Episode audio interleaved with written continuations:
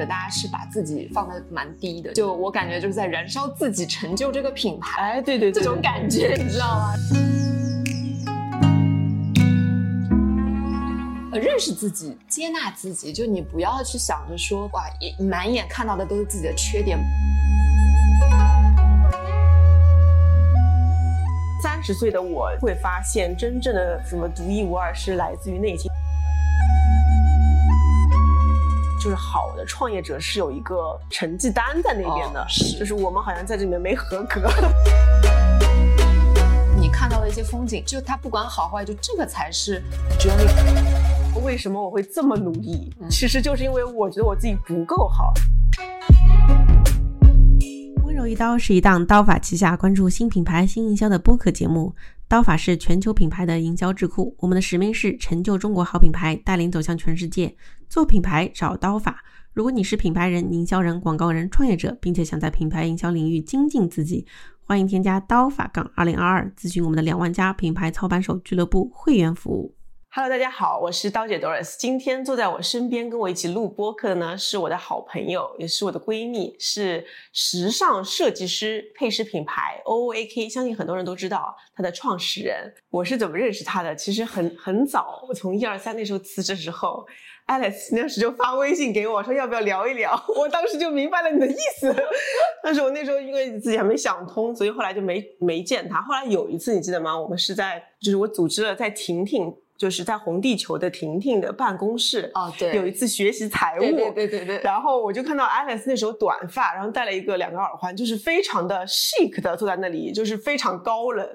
我那时候就觉得她很高冷，我就不不敢搭讪她。然后后来再跟我们前一期播客 Mia，就是 My Active 的创始人 Mia 一起见面的时候，才发现真正的 Alice 是一个憨憨。我跟 Alice 偶尔会玩狼人杀，每个次他玩狼人杀的时候，我就觉得什么叫创业者精神，就是他是我跟他是狼队友，然后我已经先是被炸死了那种，他是最后那匹狼。但是他依然在那边坚挺，这就这时候其实可能还有三个神和两个民在，他是那个最后一个狼，然后他就会依然非常真诚、坦诚、条有条有理跟大家说，为什么我不可能是一个狼？你们要相信我，杀掉那个民。我那时候在想是什么还能让他坚持，然后他晚上还能嗯判断哦那个是最后那个名，然后一刀把他砍死。所以每次我都那边准备举白旗的时候，他还能坚持到底。所以我那时候在想，难道这就是创业者精神吗？所以我一直觉得 Alice 创业一定会成的，因为他能撑到。我觉得我创业如果有我玩狼人杀的脑子，我就也不是现在这样的状态。你只不过是还没玩到最后一盘，你知道吗？现在就是神还有点多。呃，然后呢，我们今天是情人节嘛，所以想聊一聊我们之间的爱，没有聊一聊我们跟我们亲密关系之间的关系，然后聊一聊我们跟自己的爱吧。其实我们更觉得，与与其爱男人，还不如爱自己。没有，就是都要爱了。就 Alice，我说了一大堆，要不你跟大家介绍一下自己吧？啊，好的，就是我今天那个收到刀法的这个邀请，我觉得就是又有点兴奋，又有点紧张，因为其实之前就是接受一些杂志啊、媒体的采访，就都是。完全作为，完全作为一个就是品牌的主理人，然后分享一些时尚相关的东西。但是就今天这个播客的主题，我觉得我们 set 的痛调就是作为我这人一个人，对吧？作为我本人，然后我开玩笑说，就小爱同学对吧？跟小刀同学今天聊一聊，就关于爱自己这个话题。其实当下我拿到这个就主题的时候，我第一反应是，我又跟刀姐说。哎呀，我觉得我不太会爱自己，然后但是静下来想一想，就过去，尤其你一两年吧，最近这段时间的一些经历啊，心态上的转变，我觉得还是有挺多可以值得。分享一下的那呃，我是二零一二年从英国回国，然后就开始了创业，就办了 O A K Oak。然后我们最早的是国内也是最早的一家做设计师品牌首饰的买手机和店，然后在上海开了第一家店，然后呃慢慢做做做，然后到二零一八年左右，我们是开始做了自己的一些产品线，就是那段时间都是买手店跟自己的产品其实两条腿在走路嘛。然后到骑到。去年吧，我们才就真正的就正式转型，然后也做了品牌的升级，那开始成立我们自己的同名的设计师首饰品牌。所以就大概是一个过去其实十一年吧，就是一个创业狗，对，就这样的一个一个一个一个状态。那在这之前就在啊伦敦学习文化创意产业，因为我们之前也会跟你会听很多品牌创始人访谈节目嘛，我就觉得有点无聊，就是因为大家都会聊说。哦，为什么切入这个赛道？这个赛道当时是什么规模？为什么要做？所以今天就是想从一个人的角度来说一下，就是做一个配饰品牌。因为我其实平时戴的配饰都是 O A K 的。我我觉得做时尚，时尚其实是一个很 tricky 的行业，就是因为它要理性和感性的兼容。所以我最近也觉得，就是做品牌这件事情，就李谦老师他说一句话，我特别的认同嘛。他就是说是见自己、见众生、见天地的。一个过程，所以我觉得他跟自己的关系是有很强的关系的，所以这是为什么这一期呃，我们想要聊的是为什么要爱自己和在爱自己过程中，我们是怎么把这件事情融入到跟自己的品牌之间的关系里面去的。我觉得很有意思，因为我从来没有跟人聊过这种方面，可能跟别人没那么 熟吧，所以就想先问问你，就是我们聊随便聊到哪儿是哪儿，就是比如说你刚开始为什么要创立买手店，然后当时你跟自己是一个什么样的关系？嗯。然后后来为什么要从买手店切成是做品牌？因为它的模式完全不一样。嗯，我的理解是买手店更多的是呃，你要挑选好，你是个渠道，对，品牌是你自己要建立自己的产品。对对对，哦，这还是有挺大的不同的。然后因为做买手店的时候，其实说白了就是贩卖你的品品味，贩卖你的审美，然后你就是一个渠道。然后难道不是很适合你吗？对，我就就是，然后呢，就后面就是做了蛮长时间，因为从慢慢的，我们最开始英国的二十多个设计师，独立设计师，然后成长到像北美啊，然后欧洲，包括北欧、东南亚，就是全球各地的这些设计师品牌，然后可能合作的品牌越来越高级，越来越好，然后越来越多。但在这个过程中，就是大概做了五六年的时候吧，就有点觉得有点 boring 了，就是那个 cycle 就一直都就是比较在重复，就是你可能每年买货、订货、卖货，就是你是处于一个中间商的这样一个角色，就有点在 edit 这些东西呢。当然，每一季看到很很新的产品是还是非常就是兴奋的、更开心的。但是整个就是在这个过程中，就一方面可能就不太安分吧，自己就不太安于就是一直是这么一个很舒适的状态。然后第二个就也是很多国外的设计师会觉得跟国内整个这个消费者也好，就大家我能感知到的这个市场也好，就是中间的还是有脱节，非常大。对对，就它大部分很多国外的设计师就是非常的天马行空，然后也是创意驱动，那考虑的更多是自我的一个表达。但是大部分的人群，就像我们最早做买手店时候的用户，都是时尚圈的人，嗯，编辑啊、明星啊、造型师啊这一些。但是这群人太小了，太就是全中国这么多女性，就是这只是非常小众、非常小众高精尖的那群人。慢慢的，就可能在时尚的取向上面是，但是慢慢的就会希望说，想要 reach 到就是可能更普通一点的，就是女性，那这是代表了更多的，然后能够在这个方面可以做更有设计感，但是同时它的佩戴场景也好，然后呃价位段也好，大家更更日常一些，对对对，更日常一点的。那这个事情就我觉得说，呃，可能我来做是比较合适的，因为大部分设计师，独立设计师的话，就是还是他们能够做很好、很很 creative 的东西，但是这个里面跟可能说考虑到这一部分人群，就会觉得是我们能够去产生的价值啊。哎，我问你个问题啊，就是因为你刚刚说，其实本质上是贩卖你的品味嘛。的确，我觉得你的核心竞争力就是你的品味嘛。这么说好像。这么说是在骂你吗？我感觉是个很很大的夸奖。每次去 Alice 家，我我就是我 literally 买了他家里的各种东西，从香氛香薰到厕所里的那种什么喷雾什么之类的。然后他的碗、他的盘子，就是觉得就是真的很有品味。然后所以也一直在叫他做个网红，但他就是不愿意。那我想先问你，就是回国以后为什么没有考虑说先去个时尚公司什么做两年，就直接就进入了做买手店这样的创业模式呢？就我之前不听你。最早你你分享你你你开头的那些吗？包括就其他的就几个那个几期播客，我觉得哇，你们怎么都想的那么清楚啊？就是感觉，那你是怎么想不清楚也能进来创业的呢？我就是不明白。因为这是我就本科学的文化研究嘛，然后研究生学的文化创意产业，就其实是非常 theoretical 的，就是就毫无任何用处的这些专业，然后。上了大学就没有学过数学了，就所以就整个我的就是思维逻辑其实是非常感性，或者说就是没有那么很有逻辑、很有条理去规划所有的事情。就当时首先一直都其实很喜欢配饰这个东西，就后来我回头去想，为什么是配饰？呃，为什么不是别的衣服啊或者什么的？就确实坦白说不是什么太有有有逻辑，或者是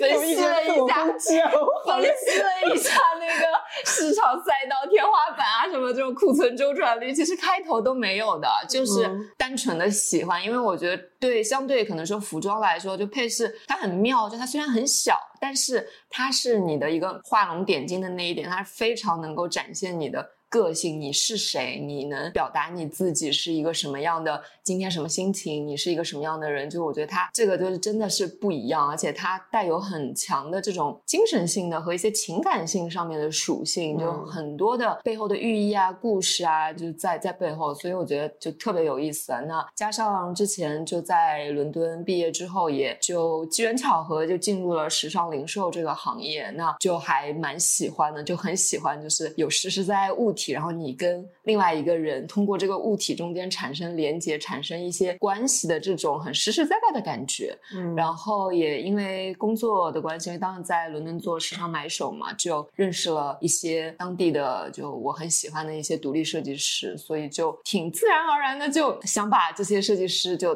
带回到国内，就做了这个买手店。嗯，哎，你这个品味是怎么培养出来的？就是我觉得这个这个东西真的是。因为最近不是 Chat GPT 很火嘛，嗯，我就觉得可能有些这种东西就是会被替代，但是可能品味这个事情是永远不会被机器替代掉的，可能啊，就怕哪一天机器说那种审美八八比二的搭配是最好的。就是那你是学文化研究有了这个品味，还是说你从小到大都会看对什么色彩特别敏感？我其实从小就是就我感觉就挺不一样，就可能说就可能在一堆就是逛百货公司啊什么。就是我就是会挑那个最特别的那那件东西，就我觉得这个是可能从小就有点你知道，就想跟别人不一样，就是还挺挺强烈的。但哎，你老说这品味这么高，我觉得这帽子太高了，我觉得有点就是就不好意思。比起我来说，品味更高。就是我我我觉得当然没有说刻意去训练啥的，但我觉得其实审美这个东西是跨领域的。嗯，对，就比如说，其实我觉得，就你说像一个学数学的这个直男，对吧？就我觉得他也。可以品味很好，就审美很好，就因为很多，比如说。你时尚，然后音乐、电影，就如果你在某一个领域审美很好的话，我觉得在其他也不会差。就这个挺有意思的，就是它蛮多东西是是可以就是被 transfer 过去嗯，所以我我觉得从小就有这个意识会去。加上我我的专业，因为我也不是学 fashion 嘛，可能很多人以为你是不是马丁啊什么，我就不是，我是 Kings College，就其实跟时尚国王学院，对伦敦国王学院，对，但我们就很多会学一些 art 啊，然后什么这个。Symbolic culture 啊，就是一些就跟艺术或者说电影啊，就这些跟文化相关的一些东西，我觉得可能潜移默化的也从这个里面去吸取到了一些在可能转移到时尚方面的不太一样的那个品味吧。因为我自己觉得，就我从来不是一个追求潮流的人，也不是哪个火买哪个。就原来我们就做买手店，你看我们选的都是特别小众的一些设计师，但是包括我就真的不是一个买买买的人，就我好多衣服啊，包括其实。就是十年前了，就念书时候的衣服，我也会继续穿，就基本上不太会去这个。我觉得反而是这样，就就像沈奈尔讲的嘛，就是时尚对吧？以时风格永存，对，就真的是这样。就好的东西，我觉得是能够跨越周期的，就这些东西是不会变的。所以这几年就是在时尚圈的很多流行潮牌啊，就很多这种转瞬即逝的，就不是说不好啊。我觉得就可能跟我个人的审美取向还是出入挺大，就觉得挺可。可惜的就越来越少一些比较优雅或者比较是能够更经典一点的这些品牌，其实就都活得不是很好。明白你意思。哎，我问你一个问题啊，就是呃，首先我觉得审美不是那么简单，就是至少对我而言，因为你知道吗？我当年在万博宣伟公关公司实习的时候，他要做的一件事情就是就很简单，就是挑照片。我每次都挑错照片，就是他都会说你怎么能挑出这？就是那个照片，就那个人笑笑，就是笑一半，就是呃，我就会挑出来。他说你怎么连？基本审美都没有，然后后来不是去 Michael Kors 的时候就更尴尬了，就是。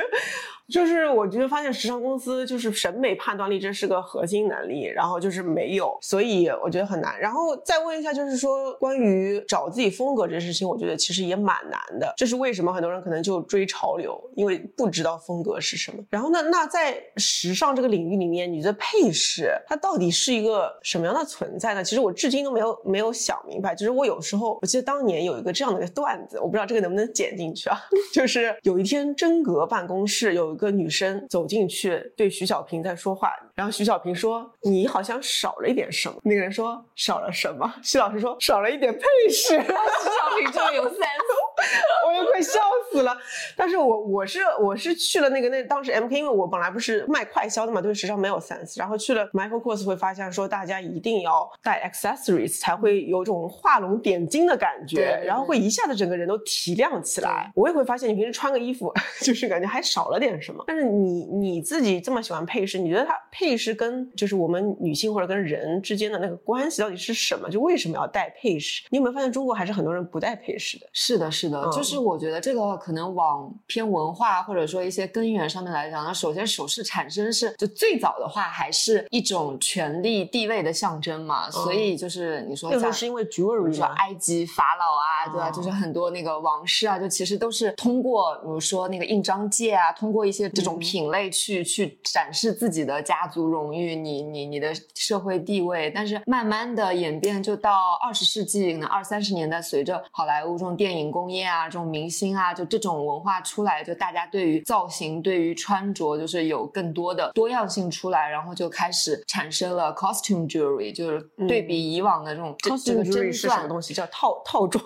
就是呃，就首饰要分的话，就从它的定位或者说材质跟它的使用场景和功能来讲，从高到低来分的话，那最上面是 high jewelry，就高珠，然后是 fine jewelry，然后再往下呢，最近几年国外会有 semi fine 或者是 demi fine jewelry，就是半珠宝这种。那再往下就是 fashion 跟 costume jewelry，就 fashion jewelry 或者叫 costume jewelry，就 costume jewelry，顾名思义就是以前可能那些好莱坞明星我穿就很大的 costume 嘛，就定制这种 costume，就是我为了搭配这些服装去设计的那些很大很夸张，为了造型而用的这种首饰就叫这个。那然后再往下就是现在可能就再往下的话，就是还会有一些饰品，可能说材质可能不是很好啊，然后只是带个样子，一个款式这样的，就基本上是这样的一个分类。对，后面呢，我觉得这个其实蛮有意思的，之前倒也没有详细的想过。你突然问我，突然联想到，就像马斯洛的需求，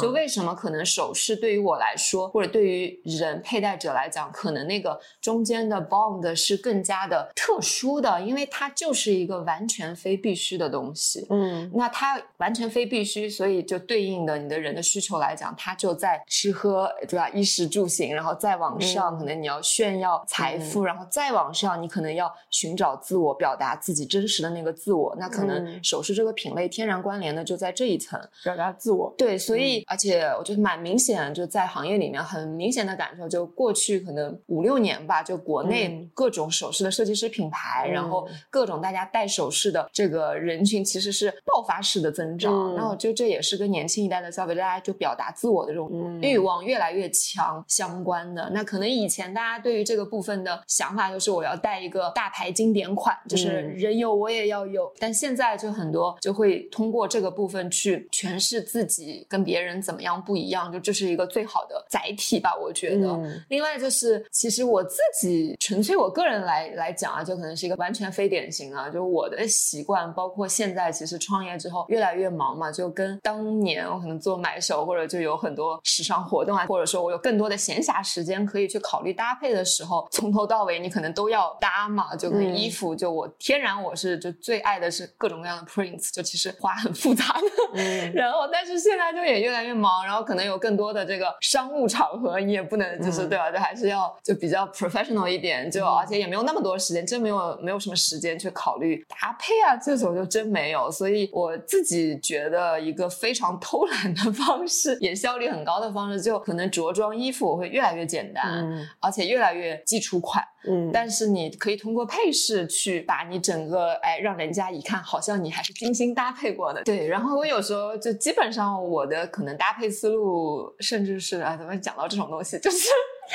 我今天要戴哪哪条项链或者戴哪对耳环，然后再穿什么衣服，就可能会跟一般人反过来。嗯对，但是对我还挺有效的。嗯，所所以其实我我感觉配饰它是就是如果是个基本需求的话，它是一个装饰需求，但其实再往上一点是表达自我。对我我觉得是的。因为我有一段时间非常喜欢就是那个 bold，就是那种 bold statement，、哦就是我感觉它戴上去是为了显示老子很牛逼，就是很张扬的那种感受的。是是是，但我现在越来越越是觉得，对我衣服可以穿的简单点，但那个配饰就会不一样。对对对，就我觉得你说那个 connection 来讲，就可能按我刚说的那个分级，就上面的 fine jewelry 这种肯定是你彰显你的身份地位，嗯然后包括可能是投资啊这种的。那你最往下的这个呃，可能百元左右这种饰品，那就是带个款式。嗯但是中间层的就是设计师品牌。这一个部分的，我觉得是最能够匹配去表达自我的这样的一个需求的。嗯，那我回到就是作为你自己作为个体啊，你从创业这个过程中，你跟你自己的关系的变化，就是因为我们也聊过这个事情嘛，嗯就之前有段时间我们都很迷茫，嗯然后后来因为一些 coaching 什么的之类，让我们更加找到跟自己的链接。嗯那你觉得跟你自己的这个，就比如说你爱自己和不爱自己，就是我觉得我们至今可能也没有那么爱自己啊，但在在在爱自己的过程中，那你觉得你跟你自己这种关系的变化，会不会反射到你做品牌的这个路径上或体验上，会不会有什么不同啊？我先讲讲我自己，回过去看，就真的是，虽然我今天说我这身份就是作为我那个小爱同学本人，但是恰巧那我正好是这个品牌的创始人啊，就我自己的身心健康，我自己的这个个人的一些想法啊，这些改变，它真的是跟品牌就肯定会投射进去，以及其实这中间跟品牌的发展过程其实是能够完全呼应 match 起来的。嗯然后我觉得自己就在爱自己这个话题上，我想了一下，我觉得大概分三个阶段吧。就第一个阶段，就可能是我做买手店这个阶段，包括以前念说什么，我就觉得蛮爱自己的，就嗯活得很潇洒，也很开心，就就无忧无虑的。然后，但那个时候的爱自己就比较表面吧，我觉得、就就是体现什么在叫表面？就是你比如说，就因为一年这个四大时装周啊，你可能每年都会要出国四次，那出差加旅行，然后吃喝玩乐，然后就是那些有的没的就，就是也不会想太多，但是就是很快乐的就是就是那种无脑快乐那种哦感觉。然后，那你说这是爱自己吧？就我觉得也挺爱的。然后到第二阶段就开始真的正儿八经就从工商个体户转到这个公司化运营，就是嗯正儿八经创业。然后你有团队，你要你要扩张，你要干嘛？你要慢慢的，就中间大概有三四年，我觉得可能是在二十八九岁就之后，就大概有三四年时间，就是慢慢慢慢变得世故了。就变得不会，就是你就不会爱自己的，或者就没有爱自己的这种意意识了，就你根本不会去想啊，自己就是慢慢自己就这个概念有点就消失了，我觉得。你可以说一下，就是从自己来讲，嗯就是你那个无脑快乐到变成要不爱自己的，就是因为大家其实不能理解我为什么呢？因为我从头到尾都是不爱自己的，我就没有办法理解你原来是快乐的，你就会变得不爱自己了。嗯，嗯我觉得那个就是，尤其女性创业者，就真的有点不放过自己。嗯，就可能，比如说，为什么要突然觉得这是一个三八的节目，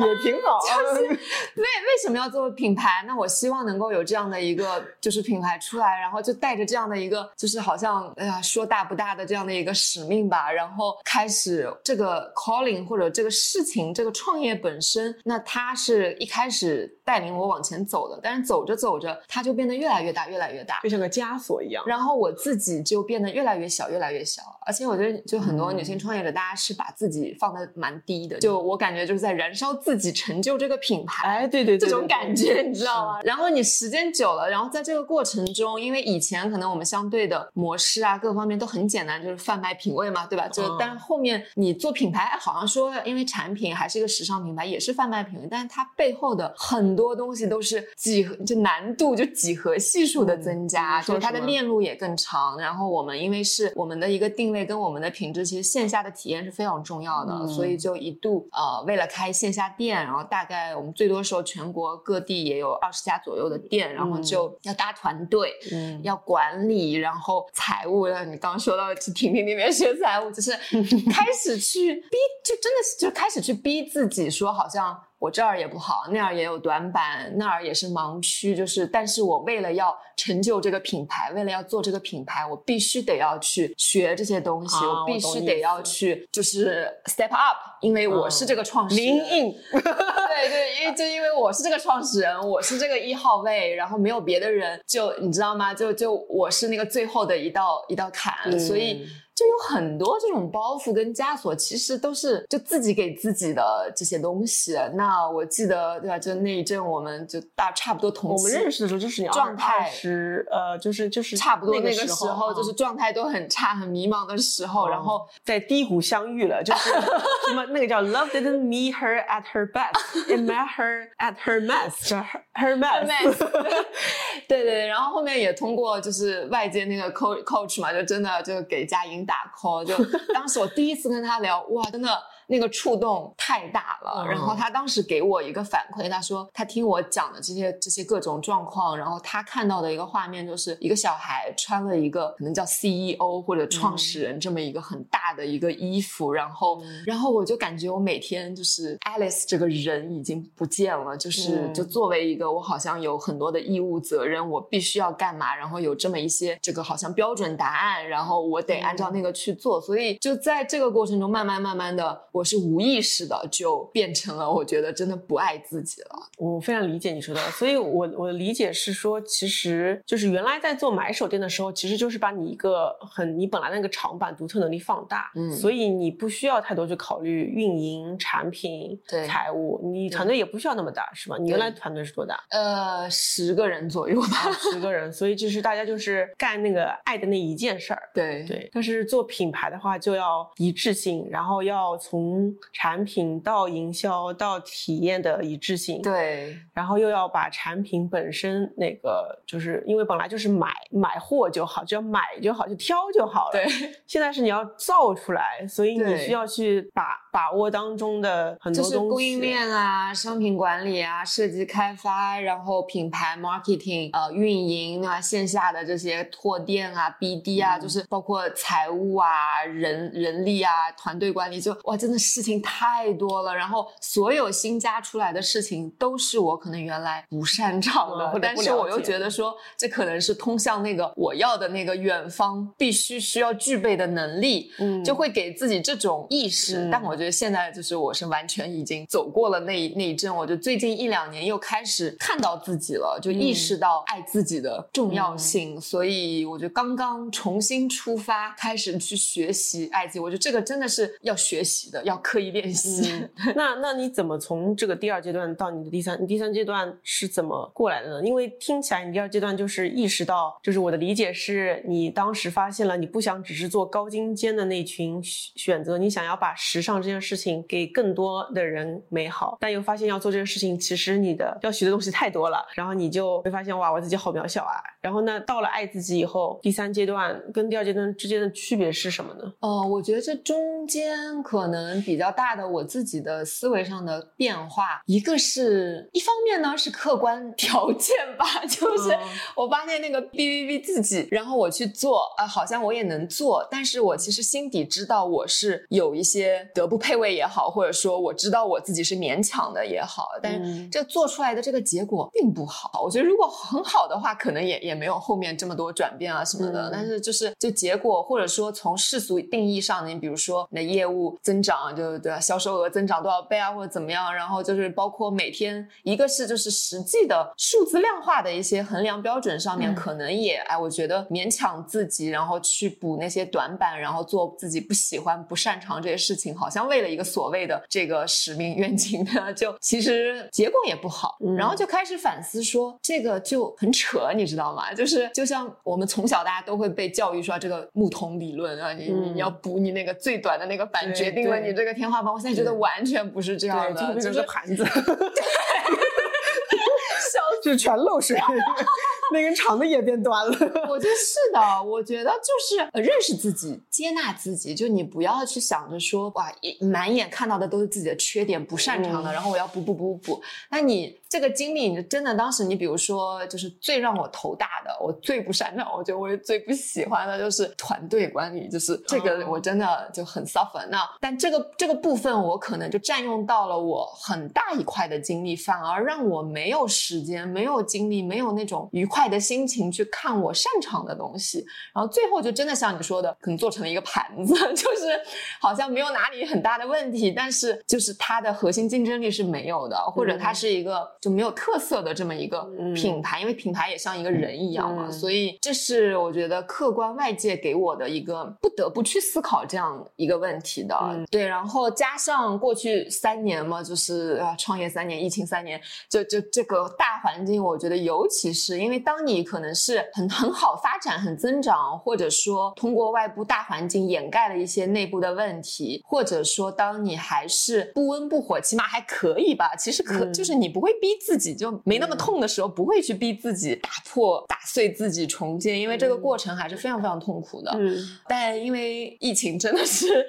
就是对我们这个品类也好，然后对我们本身这个品牌也好，就确实是影响非常非常大。因为本来我们是主做线下的嘛，所以就到了一个特别，就是去需要冷静想想，我在这件事情上，我做这个就创业这个事情，它到底对我个人来说，对我这个人来说意味着什么？就我把自己燃烧光，然后变成个炮灰。对他做成了，就是他最后的 ending 是什么？就这个，我觉得大概到去年吧，其实最后想明白，我觉得是需要可能问自己几个真的灵魂拷问的问题。那我当时问自己的就是，如果真的 Oak 可能就做不下去了，嗯，或者我这个业也真的创不下去了，就就停在这里了，那我对这个结果我能就是无憾吗？就是我能接受这个坦然接受这个结果吗？我觉得我不能，就因为。很多的事情是不是我出就已经就刚讲的就丧失我自己嘛？就可能我把我自己变得很小，然后把我自己的喜怒哀乐这些偏好其实是压抑的挺挺挺厉害的。但是那可能做出来的产品，就刚说就爱自己跟不爱自己有什么不一样？那我可能不爱自己的时候，你会有很多的一些不说坏情绪吧，但是是比较负面的一些，你需要去看到它，正视它的一些情绪，比如说自我怀疑呀。然后自我否定啊，然后焦虑啊等等这些各种外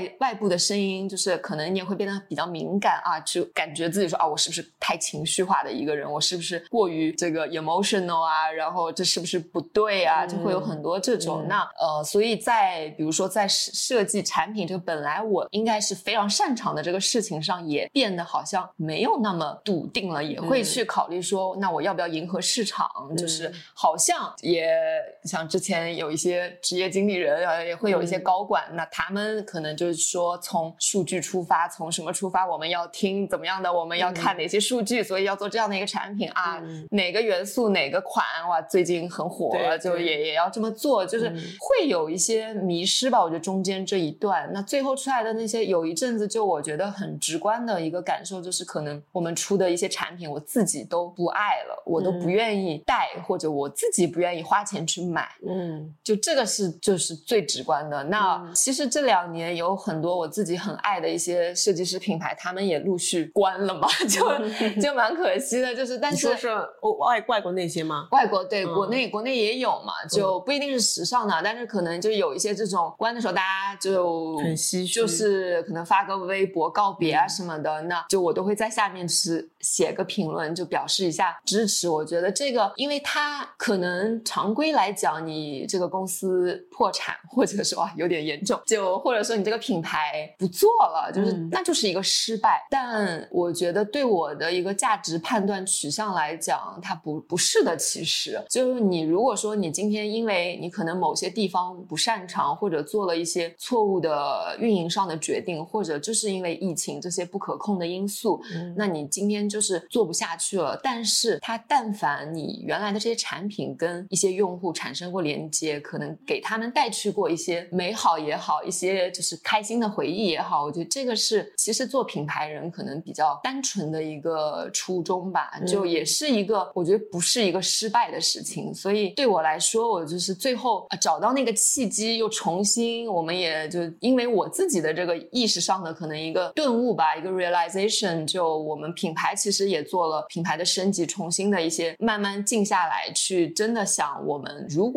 就是奔着是就都是最后一个系列，或者说可能就没有了这个品牌没有了，那我们希望留下些什么样的产品，这个去做的就还是挺不一样的。嗯，那你觉得比如说从产品上会有怎么样的体现会不一样？呃，我们其实后面重新就是在思考的时候，因为去年我们做品牌升级嘛，那当时就大家因为在上海，我们品牌在上海就关在家里面三个月的时间，那这段时间就真的是就很多的也静下来很多思考，那我们到底应该要产做什么样的产品？就到底这个市场上缺一个首饰品牌吗？那我们能够提供什么样的东西，对吧？就所以在这个后面，我们其实在设计的风格啊，一些设计的核心 DNA 上面，其实做了挺大的改变的，也是很少国内，但是就就是这也想明白，也不再去 care 说啊这个好像过于小众或者怎么样，就是做自己喜欢的。少就是你说的是什么比较少？呃，因为就我们的就是首饰的一个定位，我们大部分是做十八 K 金金色系的一个首饰，那这个本身在中国国内来讲是非常非常小众的，大部分的首饰都是银色系的，然后包括在工艺上面可能突出的就是很多的钻。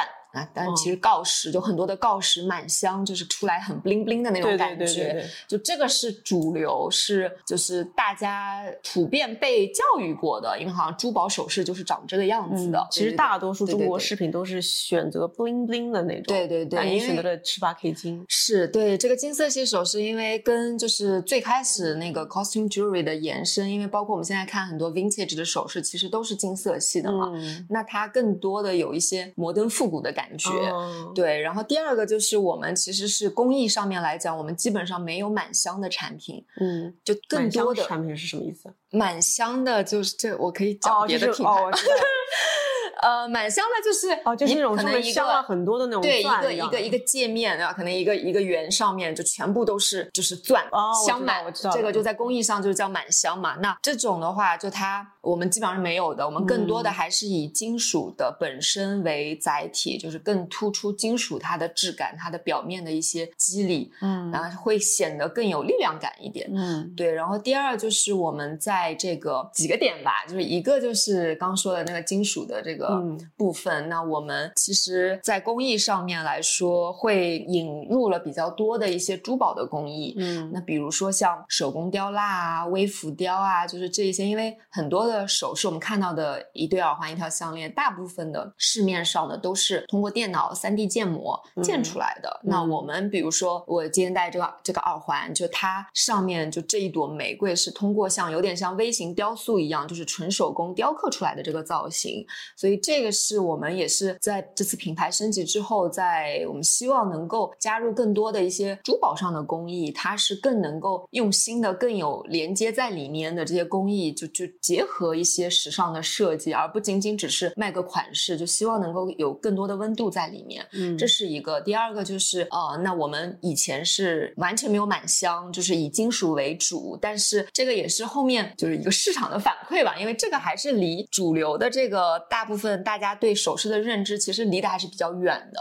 虽然在欧美就这是比较更普罗大众能接受的，所以我们后面就不想用那么多的钻啊这些去镶嵌。那后来就慢慢慢也是我们变成一个偏在品牌比较核心特色的点，就是我们会用很多的天然的半宝石，比如说像孔雀石啊、呃白贝母啊、虎眼石啊、玛瑙啊这些天然的半宝石进去。那这些石材都是纯天然的，所以它上面可能每一个的纹理都是不一样的，就这。也是我们希望说，就它其实每一件都是有独一无二的这个点在里面，对，然后也能让大家感知到这个东西它是有价值感的，而不是一个轻飘飘的，就是带个款式的。所以就其实慢慢就静下来，我觉得自己到了一个比较平和的状态，就是有知道。看到自己，你你不擅长什么，你不喜欢什么，就真的接受它，面对它的时候再去挖掘你自己真的喜欢什么，你自己想做什么。我觉得后面体现到品牌上的可能一些 decision making 或者一些选择就相对更有根了一些。对，嗯，我非常理解你说的。那是不是因为我对你们产品没有那么了解？但是你刚刚说的时候，其实我才会有突然之间很大的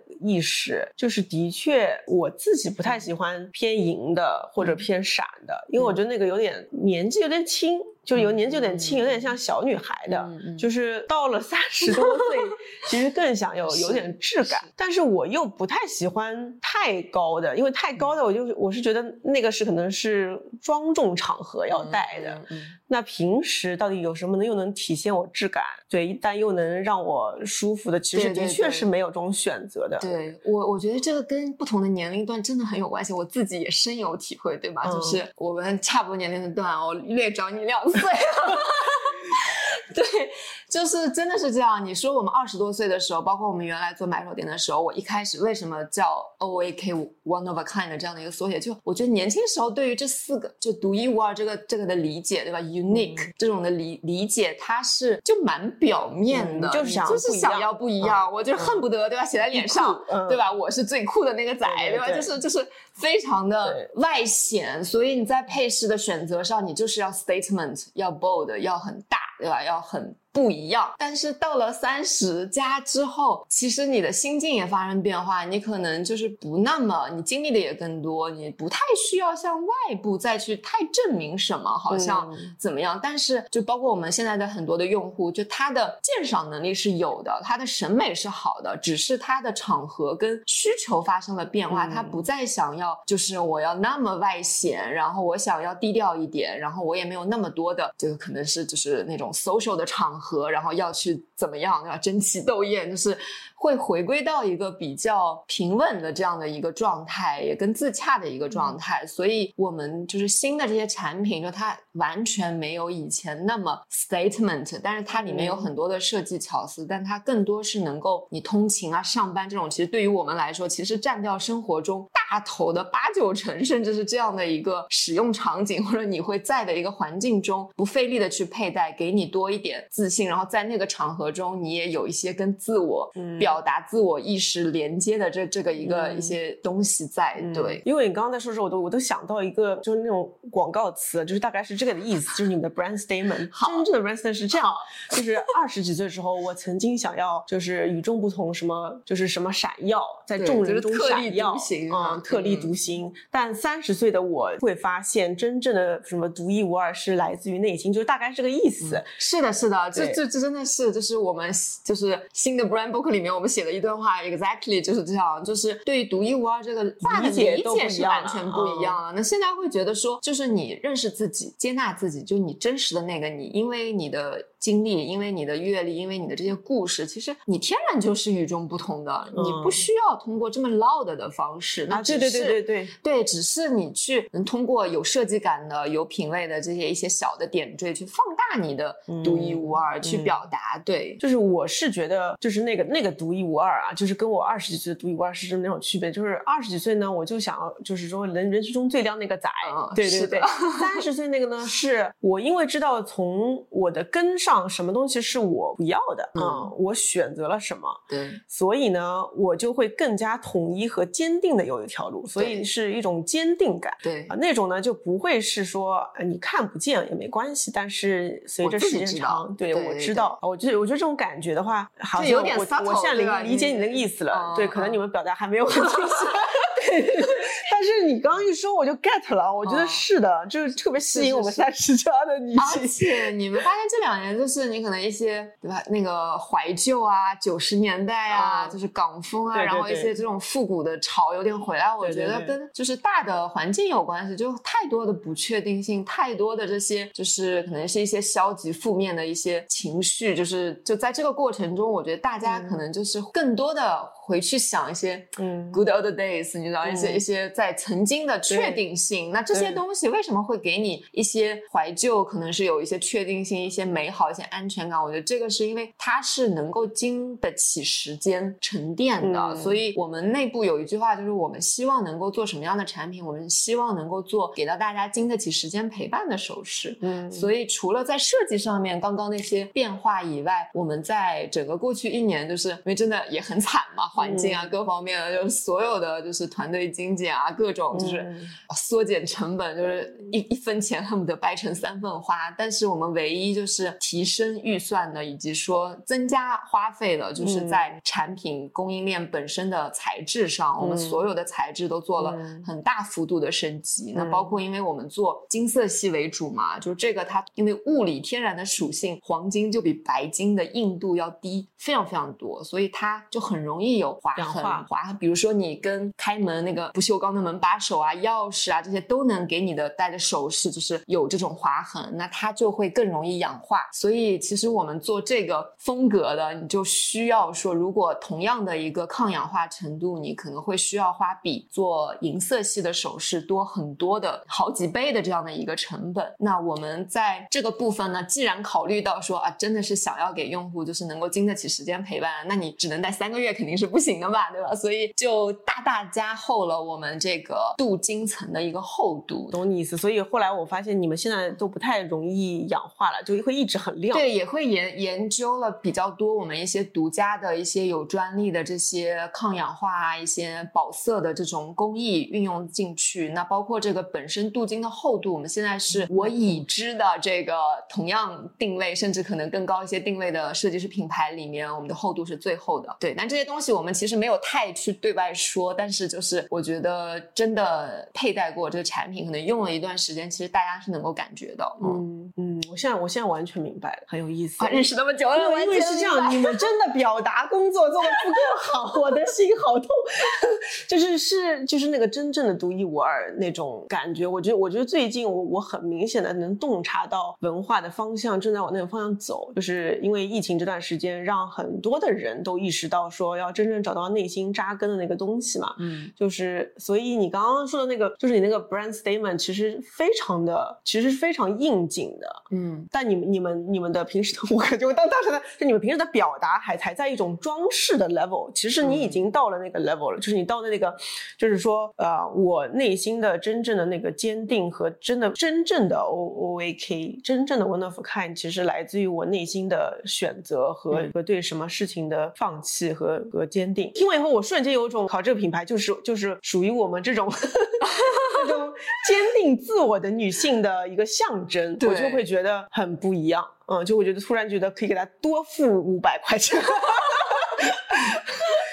就就真的是我我们大部分的用户就是都是能在一二线城市，不说打拼吧，但是就是真的是就是职场。嗯女性，然后她可能是需要一些，就是这种你说从装饰上面来讲，我可能要显得我更自信一点，更专业一点，就是有一些力量感一点。那这金色系的，就这种很有质感的这个首饰，它其实是远比一些可能你你市面上比较多的，可能满镶啊，很 bling bling，可能就是为了凸显闪或者是比较可爱，就娇滴滴的那种，是完全不一样的用户画像。那之前我们可能就是我在曾经那一阵很彷徨或者迷失的时候，就会考虑说，哇，那这群人是不是太少了？然后或者是怎么样啊？那其他的那些人怎么办呢？就然后就会有可能出不同的产品线啊，我可能是对吧？就就什么人都想抓，然后什么都觉得我可以设设计出美的东西给你们，但是回归到最后，会觉得就其实这群人是可能我最想要去 reach，我最能够有共鸣，我希望能够我为他们提供这样的产品的，因为可能其他人都不是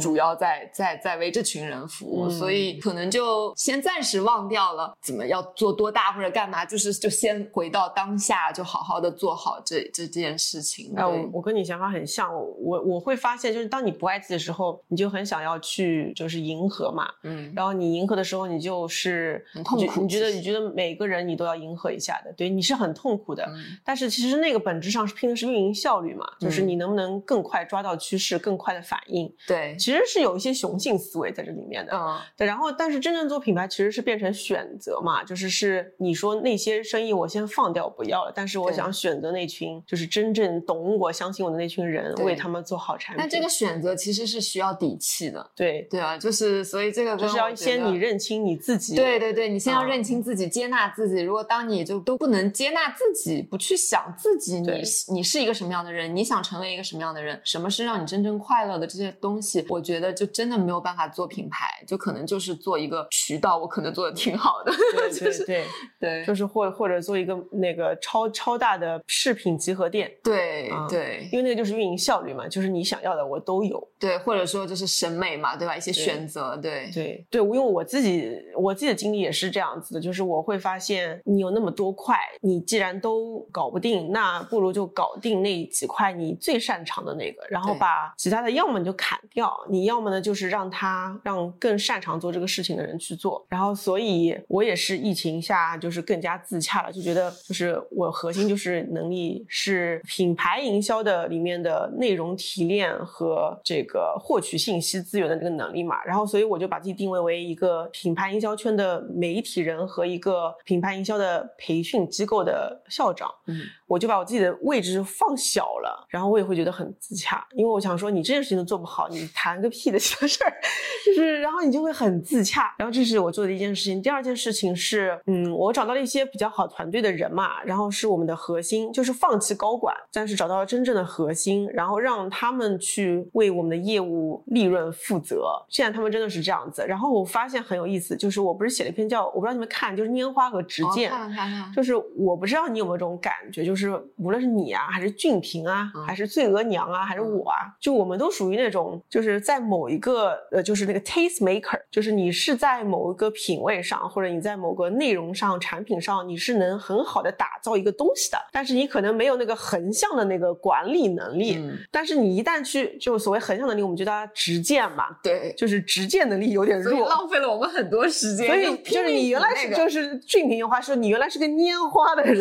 你非要去执剑，然后你就觉得你很错配，然后所以他就是说我们叫一手拈花一手执剑，然后他他就就是执剑的话，尽可能去找到好的这个职能的人，然后你你要做的是怎么样能赋能他们，然后但你剩下一半时间你就是要在那边拈花，就雕那个花，就是你刚刚说那个产品，所以我后来想明白这件事情，而且我可能不断的增加我拈花的时间，而且拈花的里面还有一半时间你得放空，就你得去干一些，比如出去旅游的这样事情，你才能拈好更多的花。是借口，你知道吗？真的不是借口就是你，就是你真的是想清楚这件事情以后，而且你知道，就是你不能只是存款，你还得消费嘛。是的，是的，然后这时候我就开始做了一个很任性的决策，就是我二四五不来上班，我嗯拈花，而且二四五里面最好还有一半时间我是什么都不干的。嗯就刚开始他们是很拒绝，就是我们的宇飞同学快把我们打死了，说怎么可以这样呢？公司怎么办？但是现在发现也挺好的呀，嗯就是大家还是做的很好，是就是所以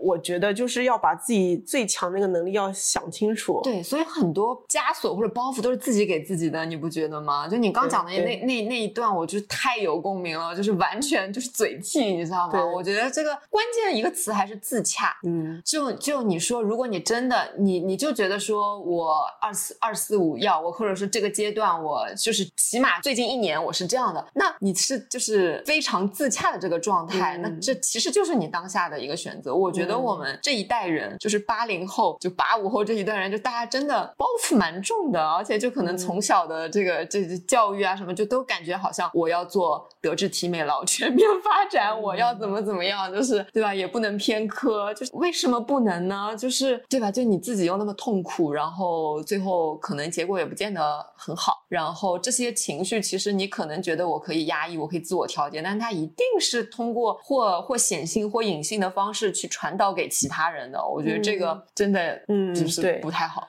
我最近在想，其实还还有一个很有意思的事情是，就是我们之前老觉得成就是好的创业者是有一个成绩单在那边的，哦是就是我们好像在这里面没合格。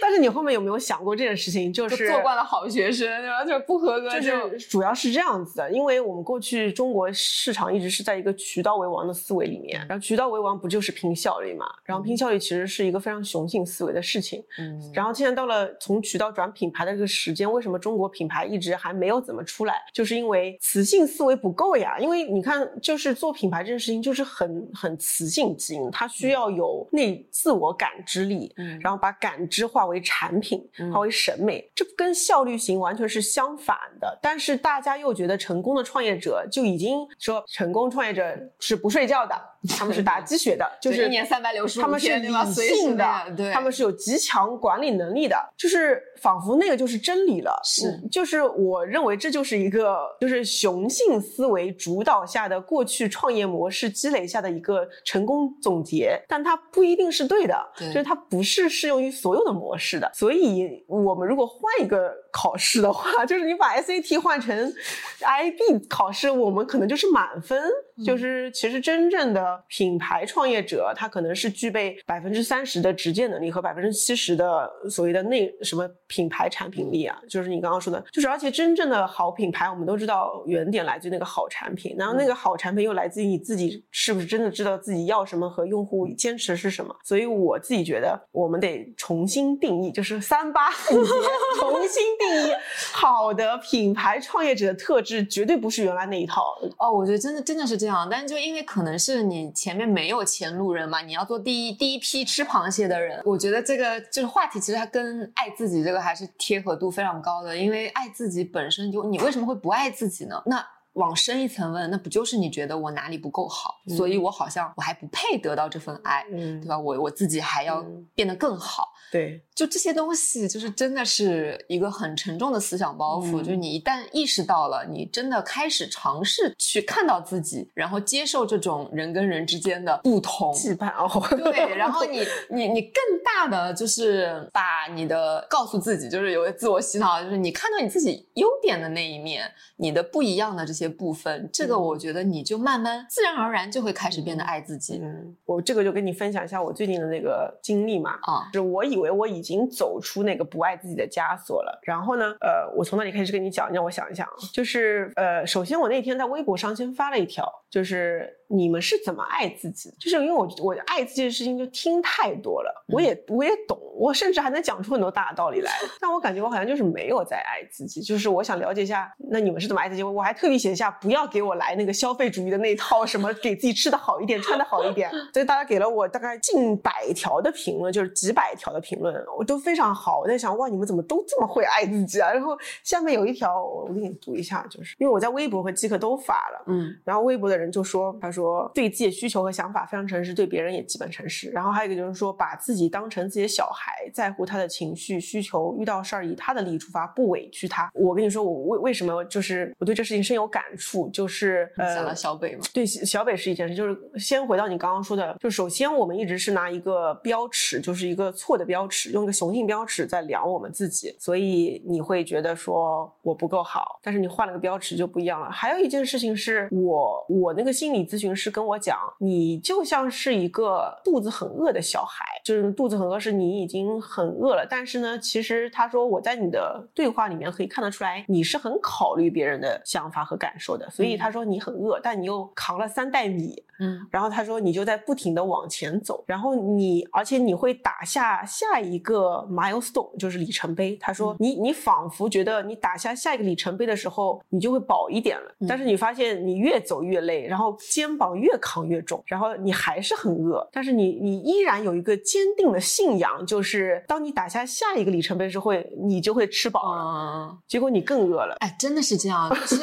就是是的，就我觉得原来可能说很多创。创业者，就我如果说现在就是还有些人在这个过程中，就真的想跟你们说，就他，我们可以给自己，比如说你爬爬一座山，我可能登这个顶之后，好像我就能获得，就你能补偿到你整个这一路，你你把自己放。放得很低，你不顾自己的感受，你不爱自己，就为了获取这一个达到这个山顶。那到了这个山顶，还有下一个山顶，那你一座一座的山顶下来，你可能十年创业，你留下的就是那几个点。嗯但是这个几个点加在一起，它不是一段 journey，它这个一段 journey，它一定会有整个这个过程，就你怎么走这条路，你旁边看就看到了一些碎石头，你看到了一些风景，就它不管好坏，就这个才是 journey。我觉得就是中国的，起码我们这一辈的教育吧，我觉得就真的是大家就是太看重过结果了，嗯。就没有很去 care 这个过程，然后以及就中国的这个创业环境，我觉得其实还是不是很友好的，包括像你刚刚讲的，有可能是就是雄性这样的一些特质是完全被视为是对的标准的这样的一个环境下，其实是你有没有这个勇气去打破一些这这个原来的这种固有的一些刻板的东西，这个是蛮不容易的。对对，我这个道理一直是懂的，但就是过不好人生。我就问我心理咨询师，我说这道理我都懂。然后他说你要爱自己，我说我也懂，我甚至能写出很很牛逼的博客来，就是关于这个事情。然后他就跟我说，就是你刚刚说的，其实就是本质上我们理解是要注重过去做这个旅程的，但是嗯你 somehow 你还是觉得很难。嗯我要打下下一片天地。就是我现在问题是我感觉我已经拥有了所有我想要的东西了，我也结了婚了，生了孩子了，有有创业，创业也不算太失败，也还算不错，嗯也是有也有积累一些财富的，但就是觉得还是很饿。然后我就问他说，这是为什么？就是我不理解，嗯我感觉我已经很有人生赢家的潜质了，但是为什么我这么的不快乐？然后他就说你你还是没有爱自己，然后我就我就是当时非常沮丧，我想说又他妈是爱自己这个事情，那你告诉我怎么爱自己啊？所以我才发了那个微博。嗯然后所以后来不是大家说要把你自己当自己的小孩吗？然后我就说两个事情，一个是我跟我的这个咨询师就在聊，然后他就说，你看你经常在说很多事情的时候特别的理性，而且还能说的非常风趣幽默，嗯但感觉好像不再说你自己的事儿一样。嗯他说，甚至你的说的时候有一种讥笑的感觉，就好像在嗯讽刺你自己的样子。嗯然后他说：“他说我感觉有个真正的你躲在背后，在那边这样就在藏。”然后他就问我说：“你第一次有这种躲在背后？”他说：“你是不是认可你有一个躲的人在后面？嗯其实没有在前面真正讲自己的事儿。”我说：“认可。我感觉我在用一个风趣幽默的刀姐在讲故事啊。然后像我现在我什么都知道。我现在就是一个刀姐的样子，嗯没有不是真实的我。然后他就说：“那你那个真实的自己，你第一次什么时候感受到他？”我跟他说我很小的时候的事情，我就说我最小的时候，我以前是四岁时候，我爸爸是那个领导干部，要带我出去社交，然后我一句话也没说出来，被人叫哑巴妹妹那个事儿。然后呢，我跟跟你没说过这事儿吧？我就看你之前写过，对对，我嗯写过。然后这事儿我因为一直过不去，然后我就说那时候我爸爸就跟我说你没出息，嗯、叫上海话叫老巴擦。所以从那一刻开始，我就坚定的有一个 in inception，就是一个植入心智，叫我不好，就是因为我那一项是不好的。现在有点我自己要出来了，要哭了，就是我不好，嗯就是因为我是一个老巴擦的人，嗯所以从那一刻开始，我就觉得我要改变我自己，我才能够好。就是那是我的第一，就是四岁就已经知道我不好了。然后，所以呃，我前段时间不是发了一个播客和录了个视频，说我是在美国怎么什么各种简历被扔到垃圾桶，我仍然能够突破自己嘛。嗯我今天回头看啊，我会发现那是因为我我都觉得，就是因为我老了操。就是我豁不出，嗯所以我要豁出去，我就会好了。嗯所以是一直是有这么一个 drive，一个动力在我脑子里面，就是觉得说，你看你又老不出了吧，就你又豁不出了吧，那你得改突破你自己。所以嗯是这一份动力一直啊就把我推着往前走。嗯但是我回头看这件事情，我非常的就是前两天我看到大家播客下面写说刀姐好牛逼啊，风风火火好厉害。嗯我其实是有一种悲伤的态度，我想说，你们有没有想过为什么我会这么努力？嗯其实就是因为我觉得我自己不够好。但如果然后我就问我的那个咨询师，我说，那我就是觉得就是因为这份我觉得我不够好的动力，才让我到了今天这个突破的状态呀。我说那那不是一件好事吗？然后就意思是说，我觉得我不够好这件事情才带我到了今天。嗯然后我咨询师跟我说了一句话，我觉得非常感慨。他说：“你想象一下，你就是一棵桃树，你本来是棵桃树，结果你爸爸跟你说你是个苹果树，你是个苹果树，然后你就说对对对，我应该是棵苹果树，我就努力的长，就变苹果树，结果你还硬是长出了几颗很好的苹果出来。然后你说，你看，我就该说我是个苹果树吗？他说，那你有没有想过，你如果很努力的去做一棵桃树的话，你可能会长出更好的桃子呢？然后我说，的确，但是这个平行宇宙我也不知道。他说，但你有没有这样好奇心？如果你真的做自己，就是如果你真的接纳那个胆小、懦弱又害羞的自己的话，你是不是能够今天变成一个更茂密的 桃树？我当时在想，对呀，对呀，对呀，老子为什么要做个苹果树？好累啊！这个我觉得展开讲，可能就是一些哲学问题，那 你知道吗？就是我我我觉得是是这样，因为就我其实自己也不是一个就是很 social 的人，然后我就其实情绪波动蛮少的，好羡慕你。讲话就是讲话也挺少的，就是所以就你可能说我们刚开始时候就你也不是一个人，可能大家会觉得啊你好好高冷啊，或者你好怎么样啊，就其实也没有可能就是节奏比较慢一点，但是这个事情那可能也不是属于一个普通意义上啊，你一个公司老板，你一个创始人，你就应该怎么怎么样，就是这些点就都会让自己去强迫改变自己嘛。那我我对这个事情就现阶段的一个总结跟我的看法是，我觉得适度的突破就是逼自己，因为这也是一种价值观，跟就是可能被鼓励说你要走出舒适圈或者干嘛，跟那种可能有一些你是不是躺平，你是不是怎么样，对吧？就放弃了或者是怎么样，就说的好听点跟自己和解。就这中间，我其实之前一段时间都在想到底我我现在这种接纳自己这种是变相的躺平，你知道吗？就是因为中年危机，我好像就是意识到说啊，你其实蛮普通的，你不是那么的是跟小时候一样，就我们之前也说，嗯，觉得自己是我命由我不不由天的那种感觉。然后现在现在臣服了，现在觉得我命由天不由我。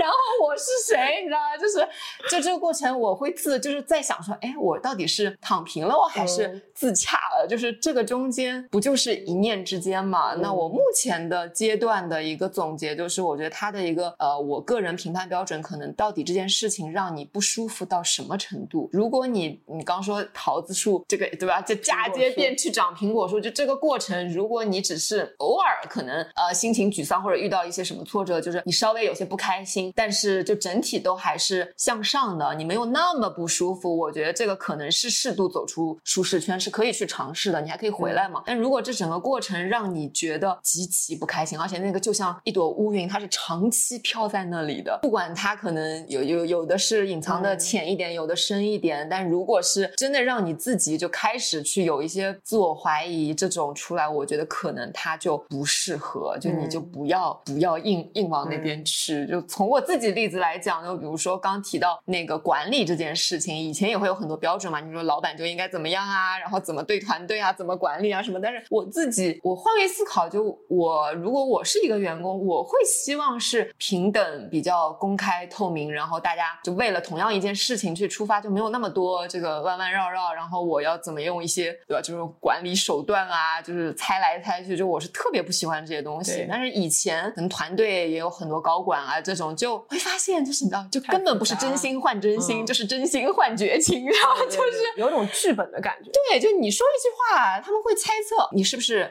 你在根本，他说他们不会想说你说这句话，你真的就是这个意思，他们会猜测说，啊，老板今天讲这个话，他是不是 test 我，他是不是对吧？想要怎么样考验我，就就很复杂呢。就之前我可能很长一段时间迷茫期，我会觉得说，那我需要改变，可能这就是不对的。但是后来就也是那个 coach 他给我一个反应，就说这不是你的公司吗？这不是你的地盘吗？你的地盘为什么不能你做主？就为什么规定说一定要是那样的？那所以放弃这些之后，后面我也就放弃所有这些跟我不是很 match 这些高管。不兼容。其实对，反而现在这个团队就是大家是真的是喜欢首饰，喜欢这些东西，就相信在做这个事情是有价值的。就是就是根本你不用去谈太多什么 OK 啊，就是这些管理的东西就轻松很多，就心不累了。我觉得这个是就很很很关键。这就是个 iOS 系统装了个安卓的 APP 的问题，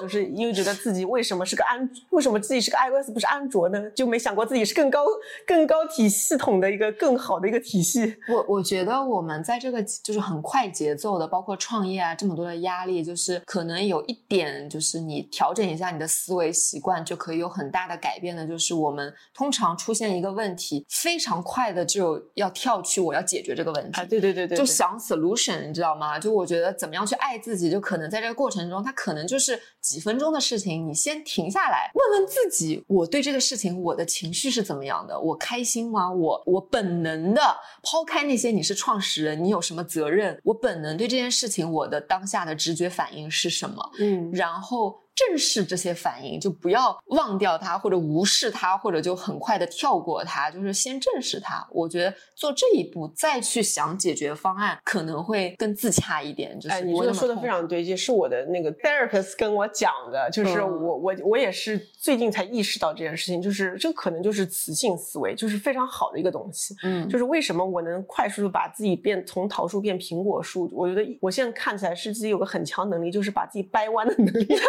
就是那个叫解决问题的能力，就是哦，我觉得我是个问题，我把我自己给解决了，所以我要往那儿走。嗯，而且我还真能变成苹果树，还真能结出果来，所以这是一种很强的自我批判能力吧，就是自我解决问题。真的，就是因为很多女性创业者，不管创业者吧，我觉得很高管，反正女性的这种雌性特质吧，就就是来讲，大家都会很容易天然的向内观，向内找原因，找自己的问题，就变成向内攻击了。对，因为我有一次跟我一个好朋友在聊，就是可能。跟高管的这个磨合啊，这些很多问题上，团队管理问题上，就他给我一个特别简单粗暴的反馈，可能不是完全恰当、政治正确，但是就是我当下一下觉得哇，好好对哦，就是他说你这些问题，如果是一个男的老板、男的创始人。他根本不会有这些问题，因为他就只是想我自己没错，错的全是你们。但是 就是女性的创业者都会想，哦，我是不是哪里有问题？我哪里可以调整？我哪里可以改？就是这个思维模式。这个这个东西我有更深的思考。我跟你讲，其实是这样子的，就不是说这是个女性的问题，这是一个，其实就这样。就比如说一个男的，如果说假设这个男的，不是说所有男都这样，括号在后面。假设他是雄性思维是到这儿，他雌性思维是在这儿的时候，嗯，他其实也是自洽的，因为就是有问题解决问题，啪就过去了。就怕的是这样的，你的雌性思维在这儿，嗯，你雄性思维在这儿，你都有。然后呢，你这个又盖过这儿，然后你又把这个碾，就把雌性思维掩掩掉了，就磨掉的时候呢，你就会变成向内攻击，你就会这样啪就打打他在打他，左右互搏啊，就是对左右互搏，你又不是周伯通。但是如果你你这样，你把它这里拉上来，这样的时候，就是你真的雌雄同体的时候，你的这个内观就变成自爱了。然后你就会变成更高的一个境界，就是叫说，就是你刚刚说的，比如说，因为我的那个咨询师在跟我讲说，当下其实你你如果有老有个思维，老是觉得我是个问题，我要把自己解决的话，你就会一直是这样打自己。但是如果你是停下来，把这个力量往上放，就是，嗯，哎，我感受到了什么？他说你现在感受到什么？我说我什么都没感受到。他说你再想想感受什么？我说没感受到，就是太强了，就是我的穷尽能力把雌性打得太厉害了，以至于我是麻木的。所以我现在跟你当下，我都不知道我的屁股。是什么感觉？我现在感受一下，可能是有点热，就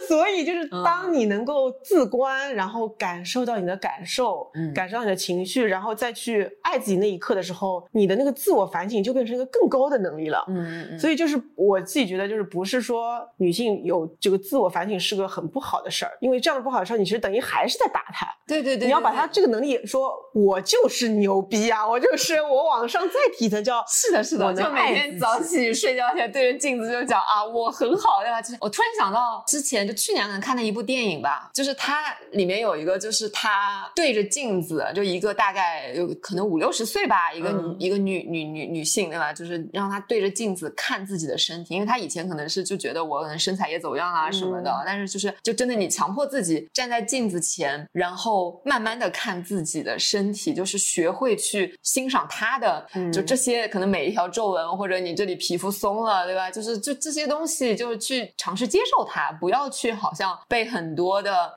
这个外界这个营造出来的那种你就是要完美，对吧？就太累了，做一个女的太累了。对，我觉得这个还是就从 physical 的到心理的都是可以更爱自己。嗯，对我之前看到那些 campaign，嗯就是说多元女性，然后要爱自己的皱纹，爱自己的妊娠纹，我是会觉得嗯 good campaign，然后这个 idea 国外很早就有过了。嗯但是我最近是真的理解了，就是嗯因为我之前可能真的是不爱自己，所以我会觉得那那个可能是形式主义。但是因为自己真的爱自己，就是因为开始看小北，就看小北。本来老觉得小北应该继承他爸爸的双双眼皮大眼睛，结果就是继承我的小小眼睛。就是这个事情让我刚开始是有点困惑的 可能后面长大了会变。啊、但是问题是越看越好看。嗯就是越看越可爱，越看越好看，就是受甚至会觉得会不会长得有点像王一博呢？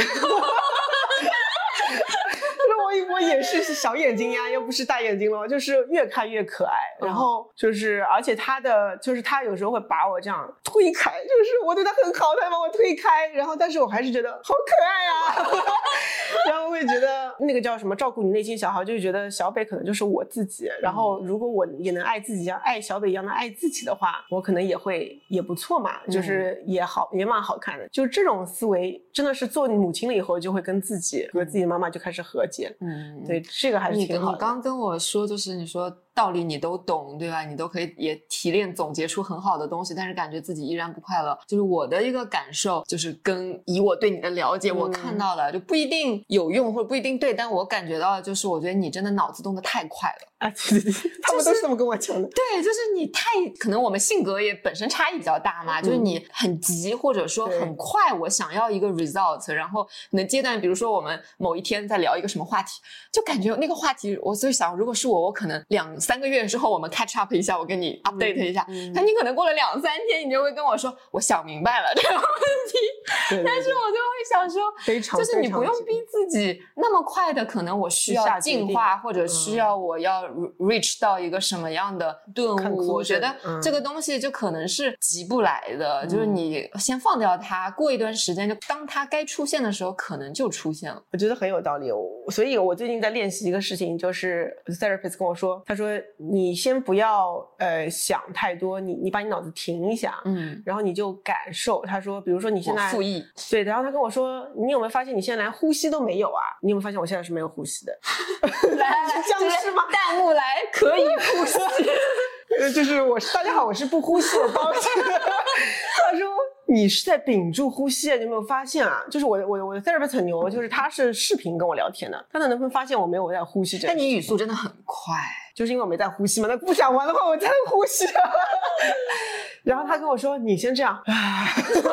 他一看到我就说：“啊。”他说：“你能不能呼吸一下？好累哦。”所以这是为什么我今天起床过了半天，我就觉得我的电池已经消耗完了，因为我的脑速太快，但我的身体又跟不上。不过我觉得就是没关系，因为这个东西就是你，你去你就是这个样子的嘛，对吧？那么多年了，而且这些东西变成了你带给你很多就是好的东西。你比如说做刀法啊，就写那么多东西，对吧？提炼那些东西，就如果你不是这样的，如果你是我这样的，那肯定不行的。我可能半年才写一篇出来，你知道吗？就所以就就 again 回到我们这个主题，就是就是接受它，反正总能找到办法的。我觉得那不呼吸又怎么样呢？你你就是你只要自己自己没有要断气，主要是我自己也很难受，你知道吧？我自己难受，所以我我才是说我最近要开始呼吸一下。哦，那难受了就停一停。对对对，是要呼吸呼吸一下的。对对，然后我我想说的是什么？就是我可能又脑子动了太多了，我就在思考这件事情的本质是什么，好累。然后我那个时候就想到说，其实核心的原因就是为什么我这么急于解决这个事情，或者急的核心原因是什么？这就是无法跟那个痛苦相处和无法跟不好的自己相处，就是其实就是这个，就是说那份痛苦我其实就是不能忍，我我或者或者说因为我感受不到那个痛苦，或者说我本身就是没有跟我感受相处的那个能力嘛，或者我感受也感受不到，我想要忽略它，我想要忽略这份感受，我想快点解决它，所以我才会要找一个解决方案去解决它。我觉得感受这件事情是是个问题啊，所以就是当我能我去感想问，你啊觉得三十加之后跟你没有办法理解我这样的跟你人是吗二？十五左右，你觉得就在这个事情上，它的程度有改变吗？就是我觉得我一直是道理懂的，就是你会看到我写过无数篇公众号，类似于说我要停下来，我要慢下来，但是始终都是还是飞快的速度。但是就是你比如说有有减速百分之就是三十二十，你就你觉得就是可能五年前跟你现在有有在往这个方向我去我最近肯定是速度变慢了，啊嗯，但是我觉得就是说是一种健康的速度了，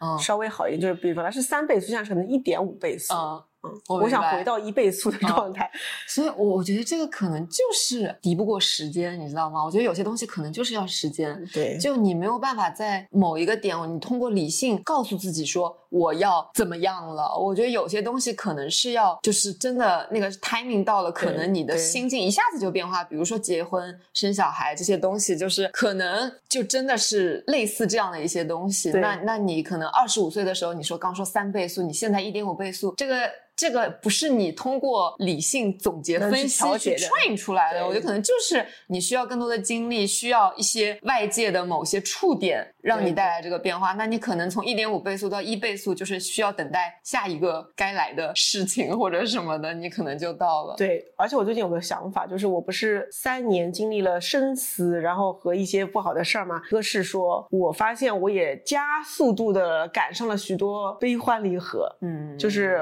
我比同龄人更快、更高效的体验到了痛苦。嗯 就是我就觉得加速也没什么好事，就加速死亡而已。然后第二个事情是创业了，我这三年都在看我的财务报表，忙活了半天也没太大区别，就是还不如你慢慢来。嗯其实会更稳，就是我们去年的话也没有太差，那那几年我忙活了要做八个业务也没太好，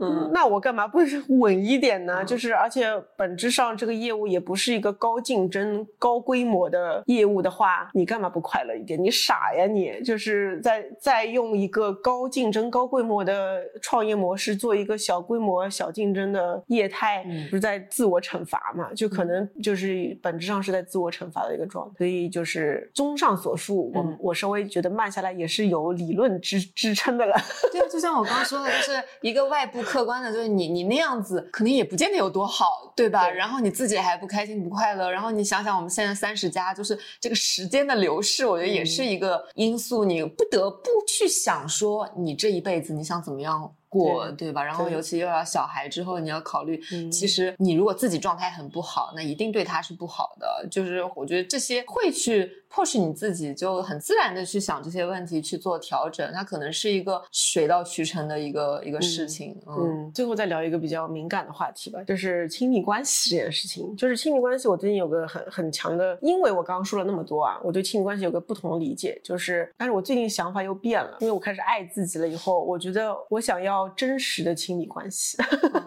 就是我想要真实亲密关系，意思是说我今天还在写，就是什么叫真实亲密关系？因为我跟我一个美国的朋友在聊，就是他们会聊内心的真正的黑暗，就是可能也是因为我无法面对自己的那个黑暗或者自己的软弱的那时候呢，我也没法面对说我的亲密关系的软弱和黑暗那一端，呃，所以，但是我现在因为我能正视自己的好与坏了嘛，就是我有那些可能常规来看不太好，但是我觉得其实是蛮好的东西，嗯那在呃亲密关系里面，我也想要能够展现我真实的不好地方，也能接受对方好与不好的那个状态。我觉得才嗯是真正的亲密关系，是一种平等的、互相尊重和信任的关系。嗯我觉得，我觉得就是我前前两天在看亲那个《再见爱人》的时候，我跟我很多朋友聊亲密关系的事情，我都会觉得，其实很多时候我们在一种剧本关系里面，就是嗯我们各自在里面 play 一个剧本的角色，嗯但其实不是真正的亲密关系，而是只是夫妻关系而已。嗯，嗯，我不知道你最你有没有这样的一些 想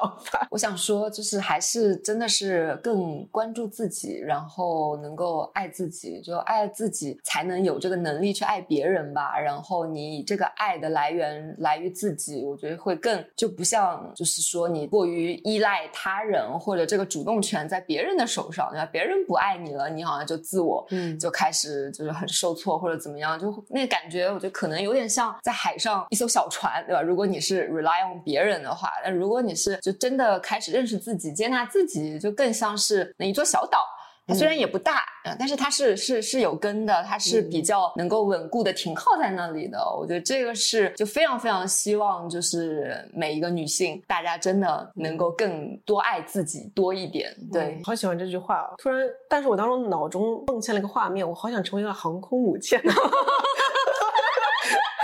那就祝大家成为一个自己的小岛吧。嗯，也也可以是群岛的。